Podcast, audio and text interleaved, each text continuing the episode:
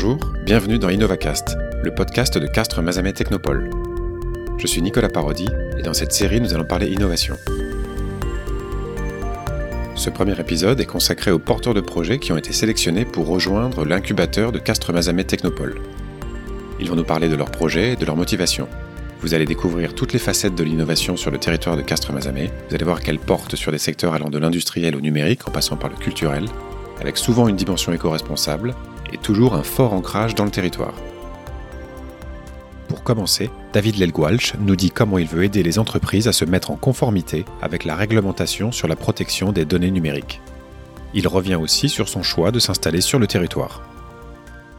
On est dans un endroit où vous avez quand même pas mal d'entreprises qui sont spécialisées dans les secteurs informatiques ou de sécurité euh, des systèmes de l'information, conception logicielle. Donc c'est un plus en fait, c'est véritablement un plus en fait euh, sur le territoire. Les entreprises qui traitent des données à caractère personnel, quelles qu'elles soient, sont dans l'obligation légale de se mettre en conformité. Voilà. Puis ça peut être aussi des indépendants, des libéraux, dès lors qu'ils traitent des données à caractère personnel. Ça peut être aussi des associations. Pour être clair, c'est un marché qui est naissant parce que la, la, réglementation, elle est récente. Il existe déjà en fait certains outils plus ou moins adapté au métier de, DPO. Et l'idée donc c'est qu'en fait comme l'activité donc euh, est exponentielle, donc c'est de mettre en place en fait un, outil ou une suite logicielle qui va pouvoir aider le DPO dans ses démarches euh, quotidiennes, voilà, de, mise en conformité. Pour revenir sur votre profil, quand on a quelques années d'expérience et qu'on est installé en entreprise, qu'est-ce qui vous pousse à créer votre propre projet et à rejoindre l'incubateur?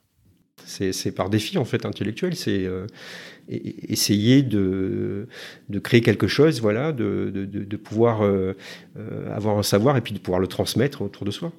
On a affaire à des, à des professionnels, donc du coup c'est intéressant déjà de voir l'intérêt de son projet. C'est déjà révélateur en fait si on va plus loin ou pas. Donc après, bah, là, à ce stade-là, je ne sais pas ce que ça va donner, donc j'ai beaucoup d'espoir seulement d'intégrer la troisième promotion. Le deuxième projet à rejoindre l'incubateur de Castres Mazamet Technopole touche au secteur de la musique. Il s'agit de développer à la fois une gamme d'instruments mais aussi des outils physiques et numériques pour faciliter l'apprentissage de la musique et son perfectionnement. L'entreprise est représentée par Arnaud Jourdan, Lionel Candille et David Barrault, et ils nous parlent de la complémentarité de leurs profils. On a travaillé six années ou sept années ensemble. On a eu l'habitude de travailler en tant que collègues et on a toujours euh, développé des choses au, sein de, notre précédente société. Donc je pense qu'on a quand même un petit peu ça dans le, dans le sang, euh, tous les trois. Lionel a fait des gros projets de développement avant de, nous rencontrer. Euh, David a toujours participé au développement électronique et moi c'est mon métier aussi de le développement. Donc c'est un peu ce qui nous caractérise aussi dans, le, dans cette entreprise. Alors sur les trois, oui, on est deux musiciens, donc un musicien amateur, un professeur de saxophone et un qui était euh, président de, l'ensemble musical de la Bruyère.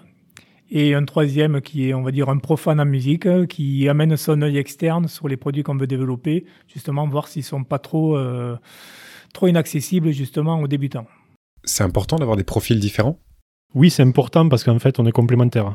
On s'apporte une complémentarité avec euh, des regards différents et qui, euh, qui est important en fait quand on développe un produit euh, ou juste un outil. Parmi les candidats à la troisième promotion de l'incubateur by CMT, on trouve également des porteurs d'innovation dans le secteur industriel. C'est le cas de Carole Combe. Elle est gérante d'une société de chauffage industriel et avec son associé, Carole veut proposer une solution innovante de chauffage de piscine hors sol. Je lui ai demandé ce qu'elle attendait du programme d'incubation et comment elle et son associé avaient connu la Technopole. C'est euh, par l'intermédiaire de Réseau Entreprendre, quand on a été lauréat de Réseau Entreprendre, et euh, on nous a mis en relation avec euh, la Technopole. Mon associé qui s'appelle Olivier Jam, donc lui il est sur le développement du projet, le prototype et les tests. Donc on n'a jamais fait ça. On attend d'avoir une structure, un cadre, une méthodologie pour pouvoir procéder euh, étape par étape au bon moment, dans le bon ordre. Et euh, l'incubateur aussi peut nous amener à, nous apporter des solutions, euh, à des réponses auxquelles on n'a pas. Et c'est pour ça que c'est intéressant d'y participer. Dans 12 mois, on espère déjà avoir commercialisé notre produit que ça soit déjà sur le marché euh, cet été en fait. Euh, on espère avoir mené le projet à terme. Un autre porteur de projet qui tient aussi à ancrer son concept dans le territoire, c'est Pierre Clanet. Pierre est castré d'origine Il est aujourd'hui chargé d'établissement culturel à Toulouse. Il nous explique comment fonctionne l'application qu'il souhaite proposer pour valoriser le patrimoine. Alors en fait, elle fonctionne sur le système de la géolocalisation et elle propose à l'utilisateur un système de balade en fait, euh, donc euh, à pied, euh, à vélo, en voiture et même sur les, les étendues d'eau. Et au fur et à mesure de la balade, permet de découvrir comme ça son patrimoine, mais aussi les artisans et les commerçants qui jonchent la route et qui peuvent ponctuellement proposer des événements, afterwork, exposition, ouverture spéciale, etc. Donc finalement, c'est en même temps du patrimoine, de la culture mélangé à l'exercice physique. Puisque l'objet de, l'application, c'est la valorisation du, du Tarn, son patrimoine, mais aussi de sa vie, de ses gens, je me suis dit qu'il fallait euh, l'ancrer dans le territoire et quoi de mieux que de le faire dans, au niveau de, de l'agglomération Castres-Mazamet. Initialement, le projet Voie du Tarn a été conçu comme un projet fini en fait à offrir, le mot offrir est important, aux collectivités, aux Tarn, aux villes, aux offices de tourisme, pour s'en servir. Et je me suis dit que derrière, l'idée avec la Technopole, c'est d'avoir une vision peut-être plus entrepreneuriale, en tout cas une vision plus d'exploitant du logiciel, puisque, ou en tout cas de l'application, puisque derrière, après, j'aimerais bien déployer d'autres types d'activités, peut-être créer euh, d'autres structures. Bref, je pense que c'est un accélérateur de potentiel.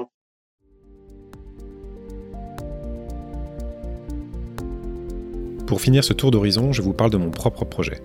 Alexandre Poveda, chargé de mission responsable de l'incubation auprès de Castres Mazamet Technopole, s'est prêté au jeu. Il me pose quelques questions. Bonjour Nicolas, tu peux nous parler de ton projet en deux mots? Bonjour Alexandre. Oui, en fait, il y a deux volets à mon projet. Il y a la production de podcasts pour des professionnels. Et l'autre volet, c'est une plateforme euh, dédiée aux podcasts pour améliorer euh, le problème de la découvrabilité. Donc c'est comment est-ce qu'on on cherche et on trouve un podcast parmi euh, tous ceux qui existent aujourd'hui et qui existeront demain. Quand je me suis décidé à monter ce projet, j'ai cherché quelles étaient les structures euh, locales qui pouvaient m'accompagner, qui pouvaient m'aider à la fois sur la forme juridique, sur les modalités de, de financement, j'ai contacté la Technopole il y a 4 ou 5 mois pour me renseigner sur les, les services qu'elle fournissait pour les créateurs de jeunes entreprises et j'ai été euh, pris en charge euh, bah, directement. On s'est vu, on, on a parlé du projet et au fur et à mesure de, de, réunions régulières, on a affiné le projet et puis on a parlé de, de l'incubation et ça a mené euh, à la présentation de mon projet devant le comité de sélection euh, qui s'est passé euh, aujourd'hui. Voilà, c'est la fin de ce premier épisode d'InnovaCast consacré à l'incubateur by CMT. Si cet épisode vous a plu, n'hésitez pas à le partager autour de vous et bien sûr sur les réseaux sociaux. Pour en savoir plus sur l'action de la Technopole Castres Mazamet, vous pouvez vous rendre sur son site internet www.castres-mazamet-technopole.fr. Je vous donne quant à moi rendez-vous pour l'épisode numéro 2 d'InnovaCast, une conversation avec Olivier Delbray, le directeur du réseau Initiative Tarn et membre du jury de sélection de l'incubateur de la Technopole. À bientôt